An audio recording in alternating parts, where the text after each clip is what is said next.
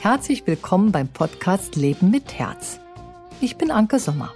Ich bin Inhaberin des Instituts Sommer und mein Kern des Lebens ist die Beschäftigung mit meinem Herzen. Wir im Institut arbeiten viel mit Unternehmern und Verantwortungsträgern zusammen, die auch den Weg des Herzens gefunden haben. Ich hoffe, dass die Gespräche in diesem Podcast euch unterstützen, euren persönlichen Weg des Herzens zu gehen.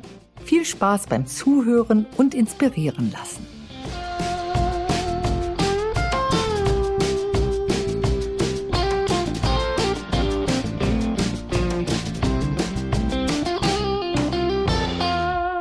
Also, hallo lieber Robert, schön dich zu sehen. Du bist ja der Inhaber einer Firma namens Buchgut und ich finde so spannend, äh, wenn du so über deine Firma erzählst, was dich da so prägt und deswegen haben wir gedacht, wir kennen uns jetzt nicht großartig, wir haben uns schon mal ge gehört, aber mehr auch nicht. Und wir haben mal ein ganz kurzes Gespräch gehabt, aber dann war mir ganz schnell klar, Du bist ein Lieblingsgast von mir. Dich möchte ich beim Podcast haben. Und nun vielen bist Dank. du da. Hallo. Ja, vielen Dank. Also ich bin auch sehr gespannt. Also ähm, wir hatten ja im Vorfeld so ein bisschen gesprochen, dass wir tatsächlich so ein bisschen über diese Buchwelt oder ähm, ähm, über das Büchermachen sprechen, weil du ja auch Autorin bist, schon ein Buch veröffentlicht hast, weiteres, so viel ich weiß, planst. Mhm. Das ist, glaube ich, ein ganz guter Ansatz ist, um uns mal so ein bisschen über unsere diese äh, Autoren, Verlags, Gestalter, Buchgestaltungswelt zu unterhalten. Finde ich ähm, total gut. Und ich weiß auch, dass bei mir mein Erschaffungsprozess des ersten Buches, Schlachtwelt Arbeitsplatz, ist beim Hansa Verlag erschienen, da habe ich ähm, ja eine ganz lange Erlebniswelt vorgehabt. Also das Buch ist über Jahre gereift und mhm. über, ich kann fast sagen, sogar über Jahrzehnte. Und es war mir immer klar, ich schreibe mal darüber ein Buch und dann habe ich es einfach gemacht. Äh, wie bist du zum Thema Buch gekommen? Also völlig ungeplant. Ich hatte mich paar Mal ergebnislos bei der Kunsthochschule beworben bin immer hingegangen mit meiner Mappe und habe sie wieder abgeholt und war darüber enttäuscht, dass ich dann nicht angenommen wurde, weil ich irgendwie Grafikdesign oder visuelle Kommunikation studieren wollte. Und habe parallel aber halt schon so ein bisschen gearbeitet in, in so einer Agentur. Und, in, und da war dann so ein älterer Herr, der fand mich ganz interessant und ich fand ihn ganz interessant. Der wirkte so weise und dann irgendwann nach unserem dritten, vierten Treffen sagte er, äh, also fragte er mich, ob ich dann wüsste, wer er sei. Und er sagt mir, tut mir leid, ich weiß nur, dass du Rudolf heißt. Und dann erzählte mir, er war der Rektor der Kunsthochschule Weiße See. Ach. Und war kurz vorher ausgestiegen. Und dem fehlten irgendwie auch seine Studenten. Und da hatte er mir angeboten, dass ich das Studium bei ihm machen könne. Also vollständig hieß er Rudolf Grüttner, war Nationalpreisträger der DDR. Man nannte ihn auch den Fleckhaus des Ostens. Fleckhaus war am besten derjenige, der zum Beispiel die Suckamp-Bücher gestaltet hatte. Und er selber war äh, ähm, Buchgestalter. Und, äh, und dann habe ich bei ihm studiert und war im Grunde sein, ja, Meisterschüler hat man damals gesagt oder oder heute würde man sagen vielleicht Assistent ähm, und habe halt für ihn am Rechner, weil er das nicht so beherrschte, er kam noch so aus der Zeit, wo man Klebelayouts gemacht hat, ähm, hat äh, habe ich für ihn das umgesetzt. Und so bin ich zur Buchgestaltung gekommen. Und ähm, also insofern war das gar nicht so zwingend das Ziel. Und äh, aber ich habe mir so natürlich da so einen Zugang entwickelt und Denkweise so verinnerlicht, die er so hatte. Und dann hatte ich dann irgendwann auch mit den Verlagen zu tun, für die er gearbeitet hat. Und so bin ich in das Thema gekommen. Wie kann denn der Zuhörer verstehen, was du genau machst? Also was machst du genau? Denn du weißt es natürlich, aber der Zuhörer mhm. weiß das nicht. Also die Hauptaufgabe ist, auch so fängt jedes Buchprojekt an, ist das Cover zu entwickeln, weil Programme werden halt im Vorfeld geplant, zwei, ein, manchmal nur ein halbes Jahr. Und dann erscheint dann eben als Ankündigung die sogenannte Vorschau der Katalog mit den geplanten Büchern. Wenn der Händler diesen, diesen Katalog mit der Vorschau bekommt, ist noch nicht ein Buch davon geschrieben. Oder beim Roman sind sie, liegen sie vielleicht vor und werden gerade lektoriert. Das heißt also, das ist alles noch im Entstehungsprozess. Das heißt, als erstes, was überhaupt in der, in der Ankündigung ist, ist das Cover. Das heißt also, wir werden dann zu, zu einem Zeitpunkt, wo die Bücher, wie gesagt, noch überhaupt nicht existiert, werden darum gebeten, halt jetzt ein Cover zu entwickeln. Und ähm, wie das Cover beschaffen ist, wie die Wirkung auf dem Handel ist, wie einzigartig es ist oder wie treffend es den, äh, die Inhalte vermittelt, ähm, ist ganz entscheidend für den möglichen Verkaufserfolg. Und deshalb konzentriert sich dann in wenigen Wochen, also wir fangen jetzt damit an. Jetzt wird das Herbstprogramm entwickelt ähm, äh, für dieses Jahr. Ähm, ich habe gestern die ersten 20 Briefings bekommen, habe dafür so vier, fünf Wochen Zeit. Das heißt, in kurzer Zeit muss für jedes Buch Titel entwickelt werden. Und um die internen Prozesse in, und, und ähm, Abstimmung in einem Dialog zu beschleunigen, kann man nicht mit einem Entwurf pro ähm, Buch um die Ecke kommen, sondern muss mit drei bis fünf Titeln das begleiten. Das heißt von vornherein, das, was ich gestalte, wenn ich vier Entwürfe abgebe, äh, werden drei zwangsläufig einfach in Mülleimer landen. Das heißt also, der Aufwand ist relativ hoch, um am Ende ein, ein Ergebnis zu haben, das entweder ein Konsensergebnis ist, weil sich darüber alle einig sind, oder ähm, es aus den äh, Titeln so herausragt, dass es halt eine bestimmte Potenzial hat, irgendwie im, im, im Markt zu, äh, zu bestehen. Und dein Auftraggeber ist der Verlag selber? Genau. Es ist, also ich habe gesagt, mit den Autoren zu tun, wenn ich darauf bestehe, mit den Autoren zu tun haben zu wollen. Oder äh, der Autor in dem Fall ähm, äh, das unbedingt möchte. Was ähm, was, Robert, sagst du denn unseren Zuhörern, wenn ich jetzt beispielsweise sage, wie kommt ihr, liebe Zuhörer, zu eurem Buch? Wie, wie schafft ihr es, euer Buchtraum zu verwirklichen? Der ein oder andere hat vielleicht ein Buch schon geschrieben und wird uns viel abnicken, was unsere Erfahrung betrifft. Aber wie kommt ihr eigentlich, wenn ihr schreiben wollt, zu eurem Buch? Robert, hast du da schon mal einen Tipp?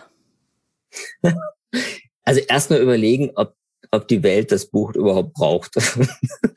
also weil insbesondere in Deutschland, wir leben ja in einem Land der Dichter und Denker und ähm, folglich fühlen sich auch viele berufen, Bücher zu schreiben und Bücher zu veröffentlichen und ähm, äh, der Vorlauf, wie du es ja selber für dich beschrieben hast, äh, ist ja enorm. Also bis so ein Buch eigentlich gewachsen ist und bis man es irgendwie einem Verlagshaus anbieten kann, äh, dass die entscheiden können, ob die es veröffentlichen, vergeht ja ein Haufen Zeit.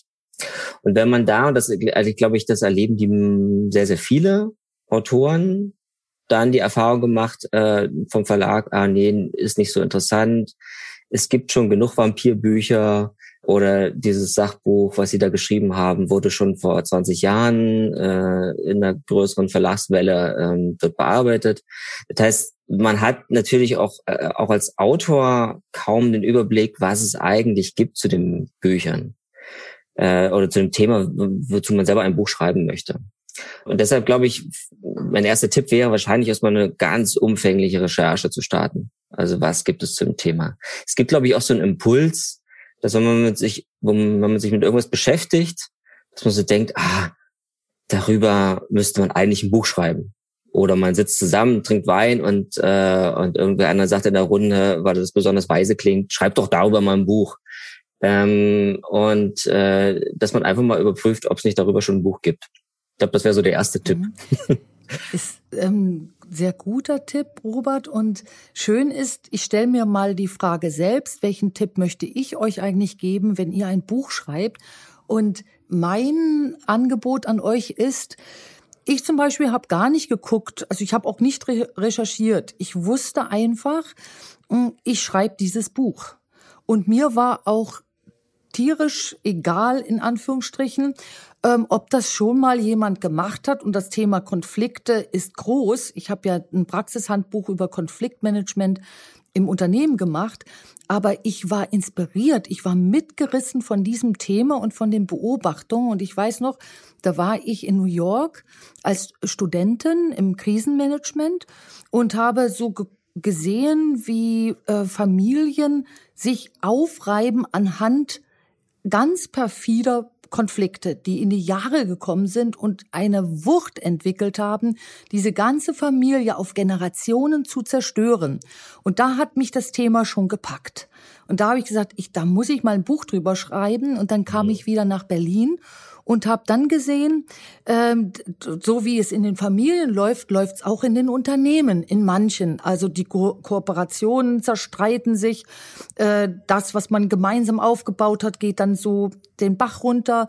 Da könnte ich jetzt hunderte von Beispielen nennen. Und da habe ich gesagt, ich möchte mal etwas entwickeln, was es schafft, den Konflikt nicht zu lösen, sondern den Konflikt nicht mehr zu bedienen. Und so entstand das Buch. Und später habe ich dann erfahren, dass es so einen Ansatz überhaupt noch nie gibt. Also ich würde euch den Tipp geben, wenn ihr für irgendetwas brennt, dann ist das schon sehr individuell. Und ihr habt einen hohen Treffer dafür, dass es etwas ist, was so noch keiner geschrieben hat. Aber ich sage genauso, was Robert sagt, stimmt auch. Und zwar für diejenigen, die rational an ein Buch rangehen. Ach, ich möchte jetzt mal ein Buch schreiben und es tut meiner Karriere gut. Über welches Thema kann ich denn schreiben? Und da hört dann zum Tipp von dem Robert. Braucht euer Markt das Buch, finde ich dann unsagbar wichtig, denn da kommt es ja auf den Nutzen drauf an. Da müsst ihr eine Nutzenanalyse machen. Also wie, wie ich finde, haben wir beide schon mal eine sehr gute Antwort gegeben, aber gucken von zwei verschiedenen Richtungen. Was ist dein, dein nächster Tipp, Robert? Oder was ist deine nächste Erfahrung, die du unserem Zuhörer mitgibst? Na, ich finde das ganz interessant. Also, äh, was du sagst von die Beschreibung oder deinen Ansatz dabei, es ist ja so, dass du, du hattest oder du hast deine Expertise, du hast deinen Ansatz, du hast deine Haltung und sagst, okay, dir verfolgst du ohnehin, also in deinem, in deinem Beruf, in, in dem, was du tust und, und bist auch in der Lage, das für dich zum Beispiel in einem Buch zusammenzufassen. Und, äh, und das Buch ist in dem Fall ähm, der, der Beleg deiner Expertise. Mhm. Äh, und ich glaube, dass für viele aber genau die umgedrehte Mutmaßung da ist. Also sagt, okay, wenn ich einen Beleg, also sprich ein Buch geschrieben habe, dann ist meine vielleicht eher mau Perspektive, äh, Expertise ähm, bewiesen. Und das finde ich insofern interessant, weil, weil letztlich äh, trotz E-Book, trotz Internet, trotz äh, immer weniger Leser, das Buch seinen Stellenwert nicht verloren hat als, ähm, als Garant für, für, für Wissen, für Wissensvermittlung, für Kompetenz, für die Fähigkeit, halt das, was ich ähm, mitzuteilen habe, auch wirklich formulieren zu können. Äh, und das finde ich nach wie vor erstaunlich, trotz dieser Buchhandelskrise, von der man immer spricht, trotz der Wahrheit, dass immer weniger äh, Menschen weniger Bücher lesen, dass das immer noch dieser, ähm, diesen Stellenwert hat. Also das, das, das Buch als solches. Und ähm, es ist trotzdem natürlich, ich habe es ja schon angedeutet jetzt, äh, ein extrem umkämpfter Markt. Also wir kennen das alles, wenn wir in den Buchhandel gehen, erstmal überfordert auch selber sind. Ich hätte mal Lust auf ein Buch ähm, sich irgendwie zu orientieren. Es ist irrsinnig viel. Ähm, wenn man sich irgendwo im Online-Buchhandel verliert, kann das Stunden gehen, weil man natürlich auch immer wieder, wenn Sie dieses Buch mögen, dann mögen Sie vielleicht auch dieses Buch und so weiter. Und dann stellt man fest, es gibt noch äh, mehr Bücher von dem Autor, den ich jetzt gerade gelesen habe. Und dann stellt man fest, oh Gott, äh, es gibt noch Bücher, die 20, 30 Jahre alt sind vom selben Autor. Die will ich natürlich irgendwie auch noch lesen. Das heißt also, wir haben nicht nur einen, einen aktuellen, unüberschaubaren Markt, sondern wir haben ja auch Bücher haben ja auch ein, ein, eine Langlebigkeit. Das heißt also, wir haben auch alle Bücher, die bisher dazu erschienen sind, äh, die in der Welt sind, die wir natürlich eigentlich auch noch lesen könnten. Das heißt also, wir haben ja nichts, wir haben ja nicht so ein Verfallsdatum wie ein, wie ein Zeitungsartikel, der eine Woche später einfach mal nicht mehr interessant ist. Das ist ja mit Büchern irgendwie anders. Und ich glaube, diese, dieser, dieser, diese Wertigkeit von einem Buch fließt eben auch in die Absicht rein, selber ein Buch veröffentlichen zu, zu wollen.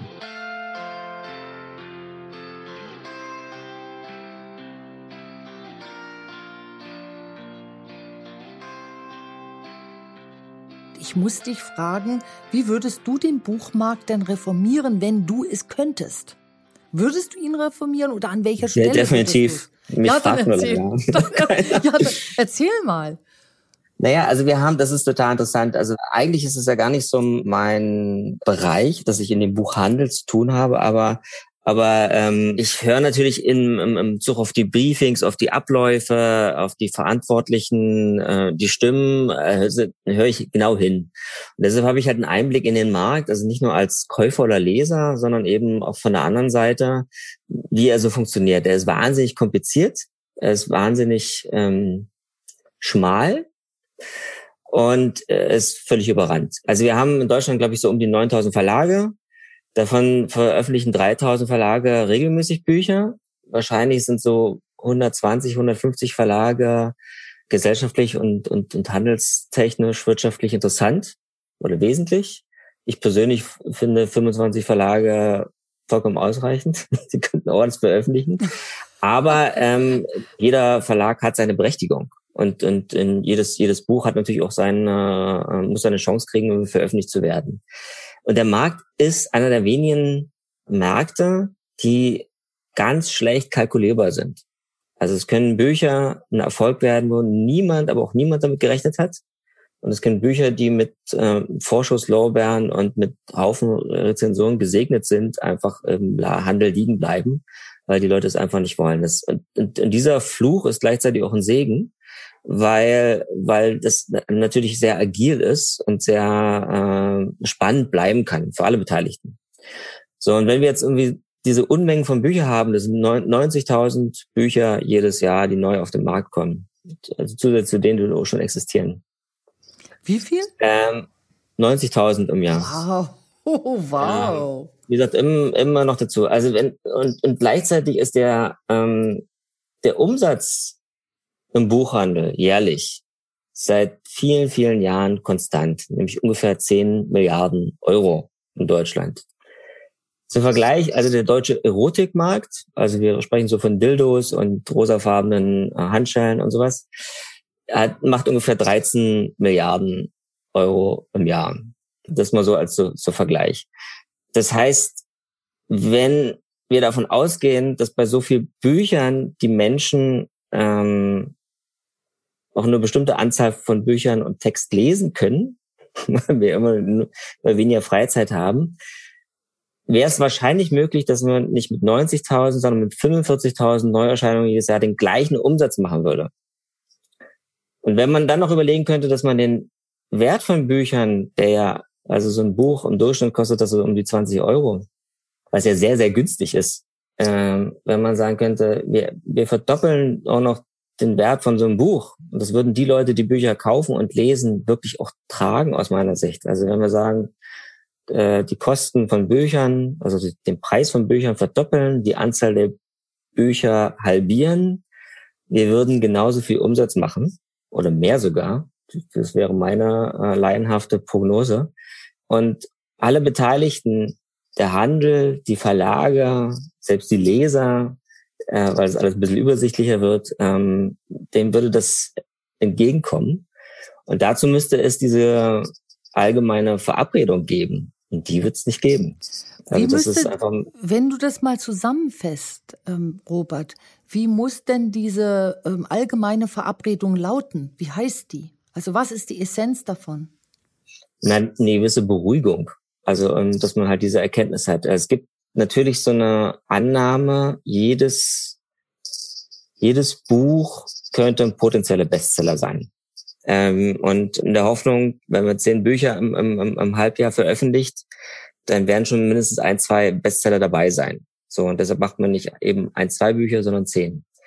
Und dann gibt es natürlich den Bereich der dieser Selbstpublizieren, der Self-Publisher, das ist im Grunde alles auch so kleine Testballons, also wo dann m, Bücher in Auflagen von 10 oder 100 Stück erscheinen, weil es die Familienchronik ist oder halt einfach jemand einen Roman schreibt und eigentlich das nur von einer begrenzten Anzahl von Leuten äh, veröffentlichen möchte. Auch die spielen natürlich in diese enorme Zahl an Veröffentlichungen geht es ja mit rein. Das heißt, sind teilweise auch Bücher, die gar nicht in den klassischen Buchhandel hineinkommen. Und ähm, das ist gar nicht so verkehrt, also so eine, diese Welt. Also ich finde das auch gar nicht, dass sich das so sehr an Konkurrenz befindet.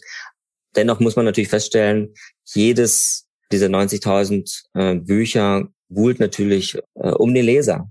Um die wenigen Leute, die bereit sind, sich hinzusetzen, abends ein Buch zu lesen, statt irgendwie fernzusehen oder Netflix. Eigentlich äh, sagst du, dass die Jagd nach dem Bestseller überdacht werden muss. Mhm. Und je mehr da gejagt wird nach dem Bestseller, desto größer macht sich eigentlich der äh, Markt selbst sein Problem. Der genau. produziert genau. irgendwie selbst sein Problem. Das, was ich sofort abnicken konnte und ihr, ihr lieben Zuhörer, euch geht's vielleicht genauso ist, wenn ein Buch mehr Wert bekommt auf dem Markt, also teurer verkauft wird, teurer in Anführungsstrichen, dann steigt der Nutzen für alle Seiten. Und ich kann einfach nur mal eine ganz andere Erfahrung dazugeben. Da bin ich mit äh, meinem Mann Felix ähm, nach Australien gereist, jetzt schon das zweite Mal in Folge. Und was uns sofort aufgefallen ist, ist, dass dort die Dienstleistung mehr Geld kostet. Da, da kostet das Buch mehr, da kostet der Kaffee mehr, da kostet das Lebensmittel mehr. Aber was mir jetzt sofort aufgefallen ist, es hat eine hohe Qualität. Mhm. Und der, der Bürger dort bezahlt es, weil er auch mehr, also weil das ganze System auf diesen Mehrwert eingestellt ist. Man trägt eben durch die höheren Preise auch die höhere Qualität. Von da kann, konnte ich dein Argument hier sofort ähm, ja nachvollziehen. Was kann denn jetzt aber, wenn wir da beide jetzt mal drüber nachdenken, der Zuhörer daraus machen? Also was du sagst, sollte sich ja abfärben auch auf das Verhalten des möglichen Autors. Wie kann der denn jetzt dafür sorgen, deine doch sehr sinnvollen Reformen mit umzusetzen? Also was was sollen wir ähm, von dir lernen? also ich sag, ich sag's mal. Ähm, also ich glaube, dass, ähm, dass wie sich ein Wert eines Buches zusammensetzt, also auf der einen Seite ökonomisch auf der anderen, was ist es wert? Deshalb schönes Beispiel mit, äh, mit Dienstleistern in Australien. Ich würde jetzt einfach mal mutmaßen, das liegt daran, dass in der Gesellschaft ein, ein viel stärkeres Verständnis oder Bewusstsein ist, was sitzt hinter der Dienstleistung, was sind die Prozesse, was sind die Beteiligten. Mhm. Wenn wir, wenn wir so ein, äh, so ein Buch sehen, ist das eigentlich gar nicht so transparent, was eigentlich auch ganz okay ist. Also wir müssen nicht wissen, dass wir da eine Druckerei hinter haben, einen, einen Grafiker, ähm, ein oder mehrere Lektoren, äh, die bezahlt werden müssen, ein Vertriebssystem mit Marketing, mit Vertretern etc., ähm, Händler, die die Sachen einsortieren müssen und so weiter. Das Ganze ist ein, ist ein komplexes System mit sehr, sehr viel Beteiligten und alle müssen irgendwie von dem Verkauf von dem Buch irgendwie bezahlt werden. Und das treibt eigentlich die Kosten und das Risiko und die Vorleistung eines Verlages enorm in die Höhe. Gleichzeitig ist es so, dass das ist überall so in Deutschland ist es nochmal relativ speziell. Der höchste Attraktivitätsfaktor eines Buches nicht zwingend der Text und die Bekanntheit des Autors oder wie toll das Cover ist, sondern ist der Preis. Das heißt also, je niedriger der Preis, umso größer die Chance, es deutlich häufiger abzusetzen. Und ich glaube, solange man das nicht durchbrechen kann, dass die Leute in, in, in einem Buch eine größere Wertschätzung und damit auch eine größere Bereitschaft, mehr Geld zu bezahlen, ähm, entgegenbringt, ist der größte Attraktivitätsfaktor, nämlich der Preis, nicht so stark korrigierbar. Ich bin natürlich der Meinung, dass man die eigentlich alle anderen Attraktivitätsmerkmale erhöhen könnte, wie, wie die Gestaltung, wie das Papier, wie die Typografie ist, dass, dass, ähm, dass Bücher eben auch Bucherlebnis werden, für das ich bereit bin, halt ein bisschen mehr Geld zu bezahlen.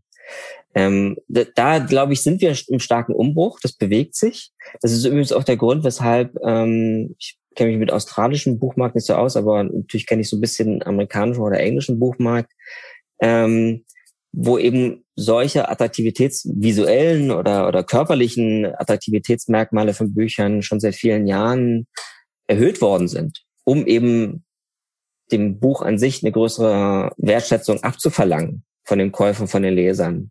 Ähm, und dann im Übrigen auch in der Rückkopplung mit anspruchsvollen Autoren, die dort ähm, Forderungen stellen an den Verlag. Insbesondere auch der Forderung zu sagen, nee, ich möchte, dass mein Buch nicht 20, sondern 30 Euro kosten. Und auch auf die Gefahr hin, dass ich dafür weniger absetze, aber ich möchte, dass es diesen Wert bekommt, also auch den bezifferten Wert bekommt. Und ich glaube, das, das wäre eine mögliche Veränderung, Ähm, bin auch der Meinung, das ist schleichend, das passiert auch, ähm, aber wahrscheinlich einfach wirklich zu langsam. Mhm. Und um halt dort eine schnelle, wie du sagst, Reform äh, vollziehen zu können. Und ähm, wir können ja nur Reformen so vollziehen, wenn alle mitmachen oder wenn möglichst viele Menschen mitmachen. Und du, du sprichst ja darauf an, dass es so einen Bewusstwerdungsprozess geben muss. Und da sind wir auch schon bei dem Thema dieses Podcasts, nämlich Leben mit Herz. Wenn uns etwas wert ist, dann sind wir auch bereit, diesen Wert ähm, zu bezahlen. Und wenn wir mehr in diese Wertigkeit reingehen, wenn wir mehr die Qualität haben wollen als die Masse, dann können wir eigentlich nur über den Preis gehen, oder? Darüber macht euch mal Gedanken. Das heißt, schätzt einfach den Wert ein und seid bereit, mehr zu bezahlen für einen höheren Wert. Dann wird sich das auch konfigurieren. Die Billigware wird es immer geben, aber ist ein Buch tatsächlich eine Billigware? Äh, da steckt ja ganz viel dahinter. Und ich denke, genau da stößt du einen ganz, ganz wichtigen Prozess an. Also einen Denkprozess.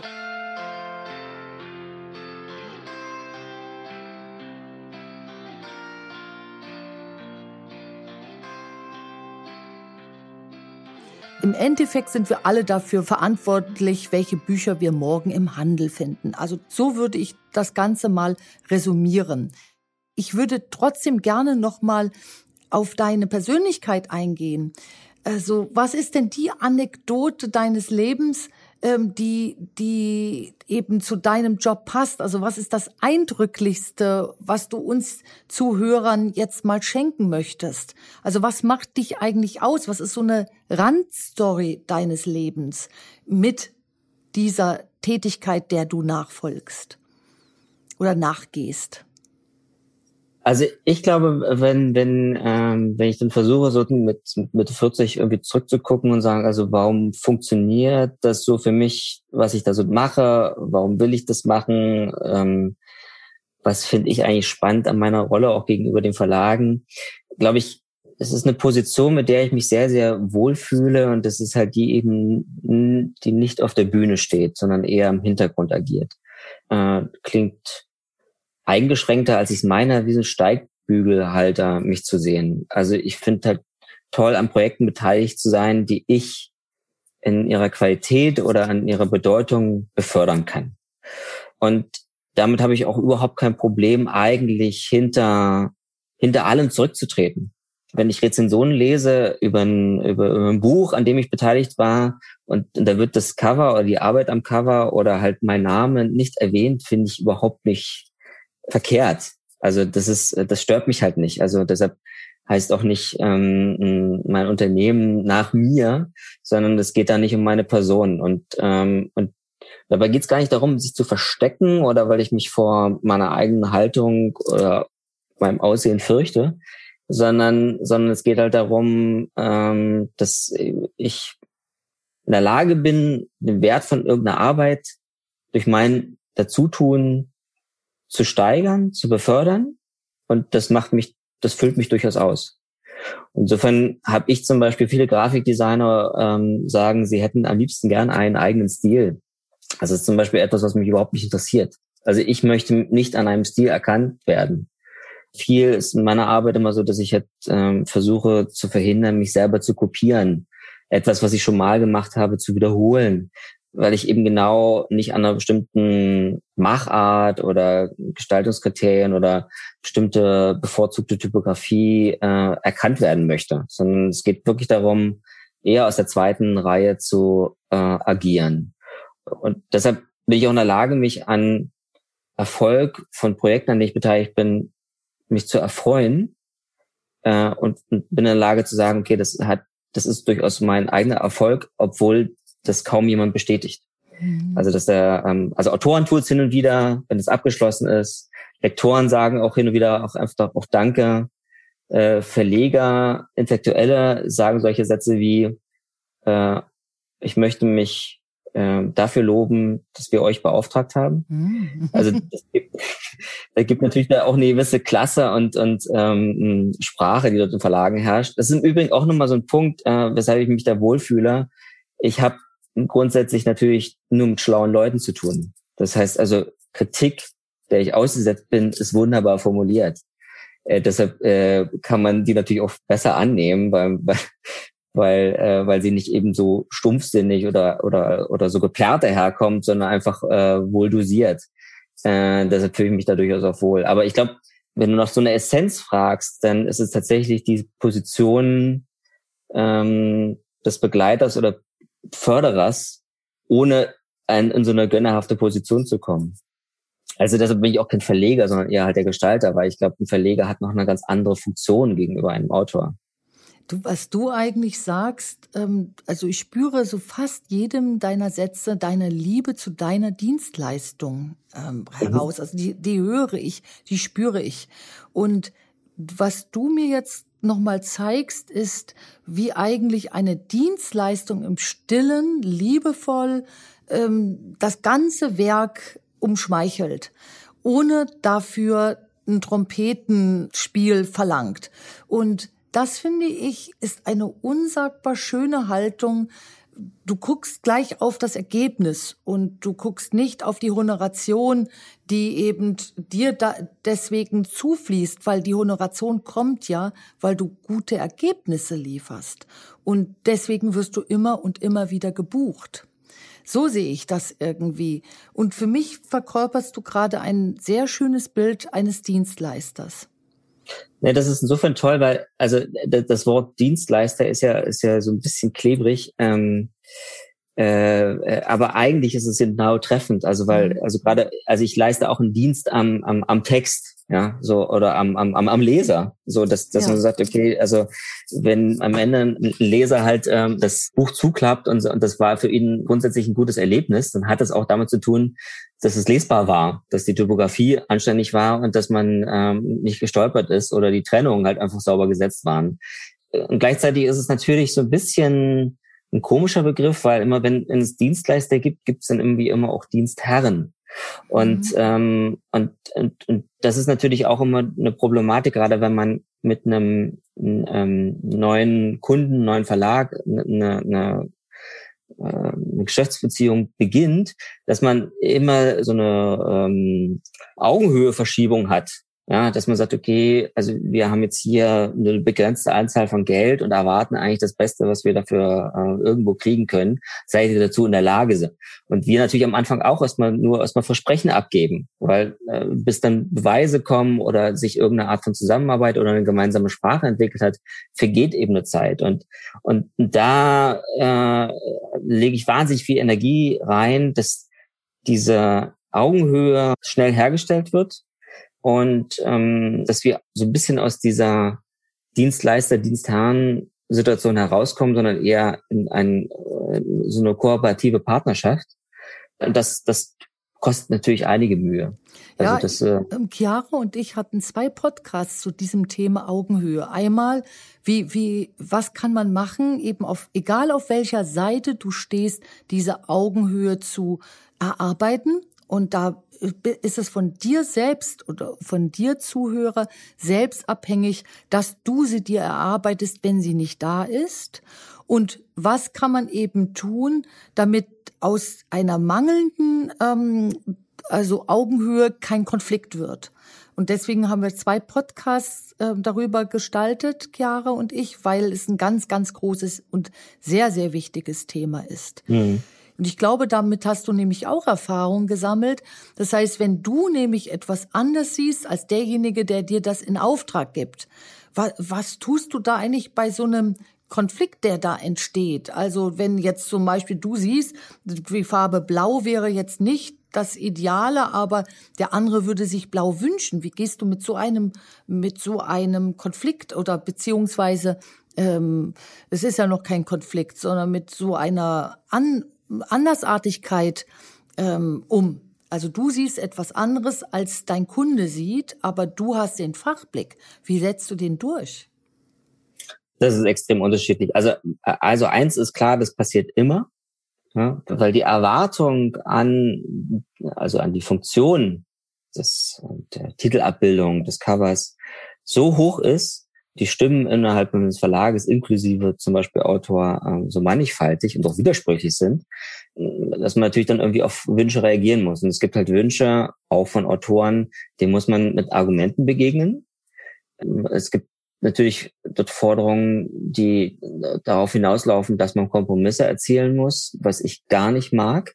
Nicht, weil ich Kompromisse scheue, sondern weil es dazu führt, dass man ähm, dass man alle Konflikte auch innerhalb eines äh, Verlages befrieden möchte, indem man dass jeder mal gehört wird. Die einen möchten halt den, den Autor größer, die anderen bevorzugen gerade blau. Ähm, und ähm, das sind auch häufige Korrekturen. Wir möchten das ganze Cover jetzt mal in Rot sehen. Ähm, und manche, manche Kompromisse muss man, glaube ich, einfach machen, um die Diskussion voranzubringen.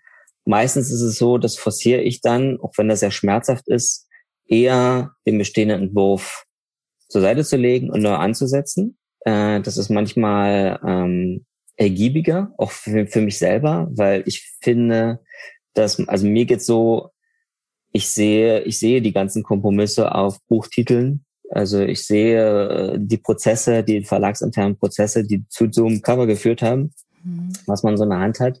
Und, äh, und mein Ansatz für unsere Arbeit ist halt, dass, wir, dass man das eben nicht sieht. Und da bin ich dann eher der Meinung, äh, lieber neu ansetzen, weil es auch Diskussion in einem Verlag viel eher beenden kann. Mhm. Auch wenn das dann neu ist, dass unter Umständen dann eher da mitgegangen wird, weil vorher ist ja alle, sind ja alle Meinungen gehört worden. Und darum geht's ja meistens. Also, dass, dass jeder, der sich da einbringen möchte, dass man ihn zuhört, das ähm, ist nicht so, dass ich das irgendwie ignorieren möchte, weil ich irgendwie auch glaube, meine eigene Kreation ist immer die beste.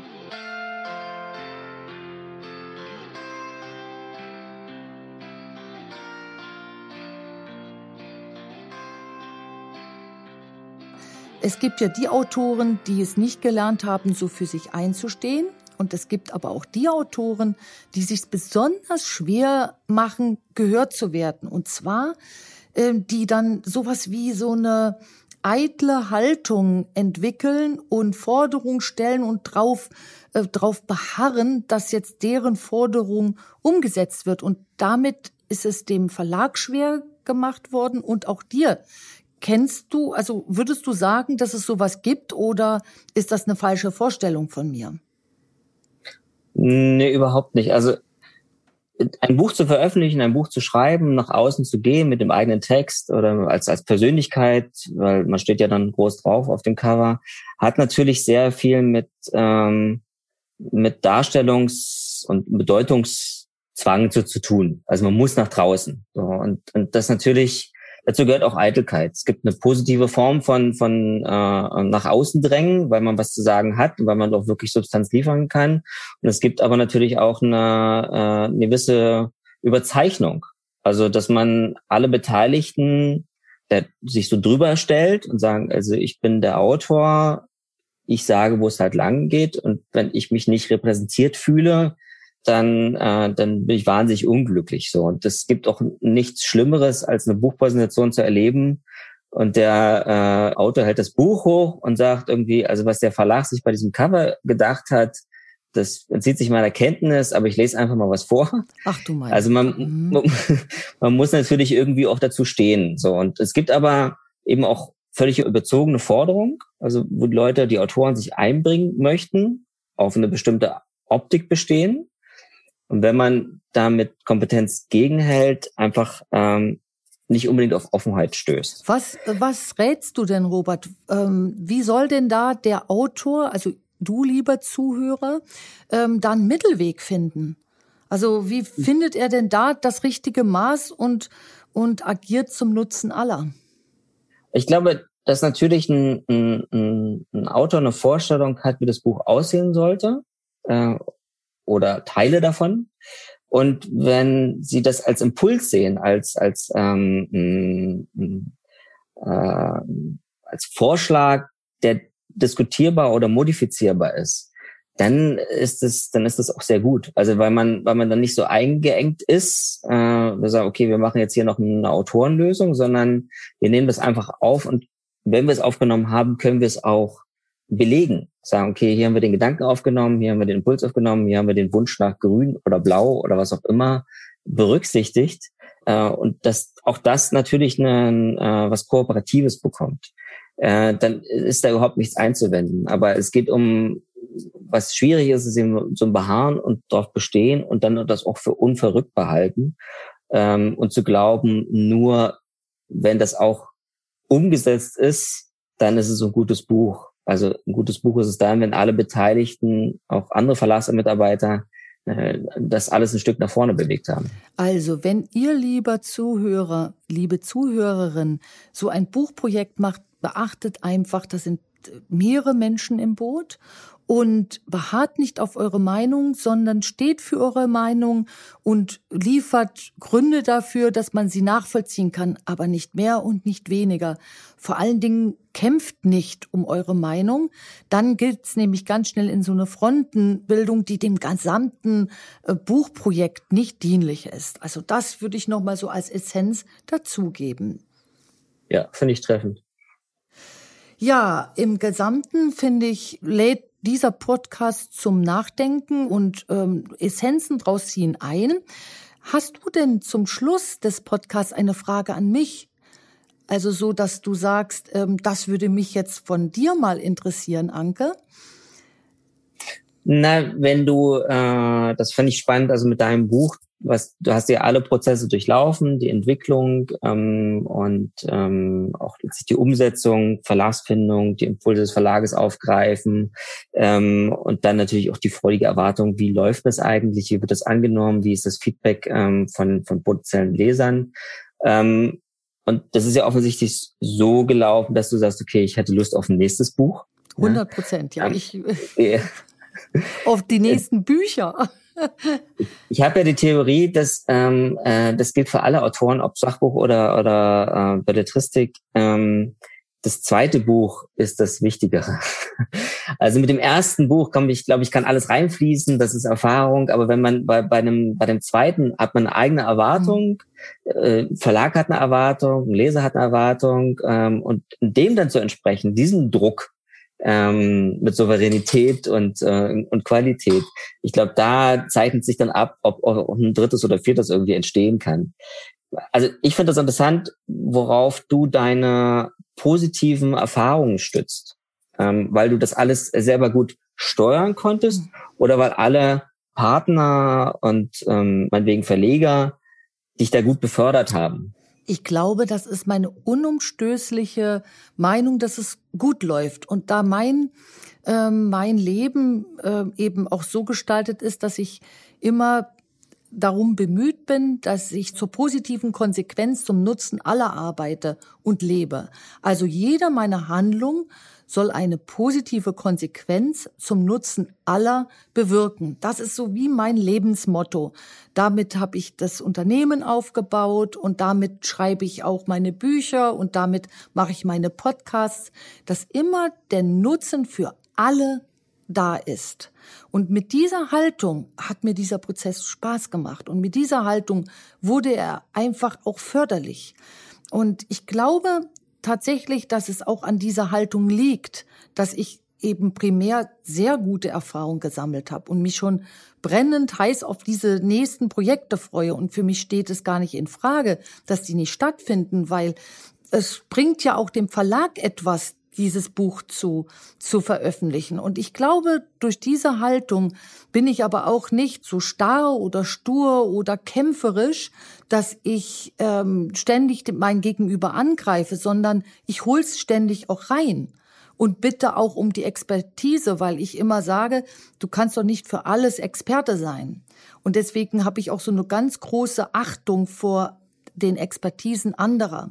Und deswegen gerate ich da einfach an dieser Stelle nicht in einen Konflikt. Und ähm, das kann ich auch nur als Tipp nach außen geben, nicht zu kämpfen, sondern zu schauen, wie man sich gegenseitig fördert, weiterbringt und wie die eigene Handlung eben stetig zum Nutzen aller dient.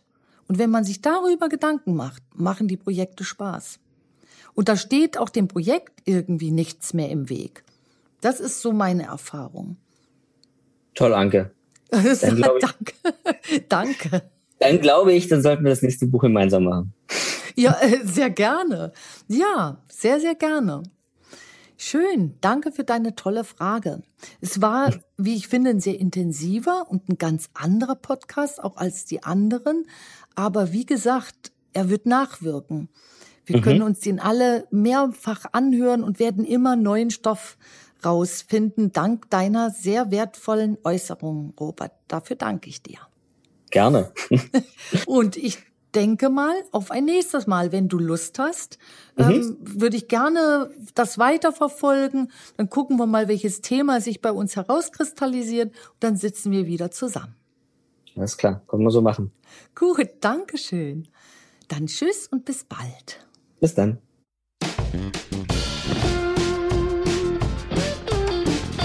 Vielen Dank fürs Zuhören. Ich hoffe, es hat euch gefallen. Und ich habe eine Bitte an euch, traut euch mit uns in Kontakt zu treten, wenn euch etwas auf dem Herzen liegt. Ihr findet uns auf Instagram und Facebook unter Institut Sommer und so auch im Internet unter Institut Sommer. Und helfen euch diese Podcasts weiter, euer Leben mit dem Herz zu gestalten, dann abonniert doch einfach unseren Podcast-Channel. Ich freue mich drauf. Eure Anke Sommer.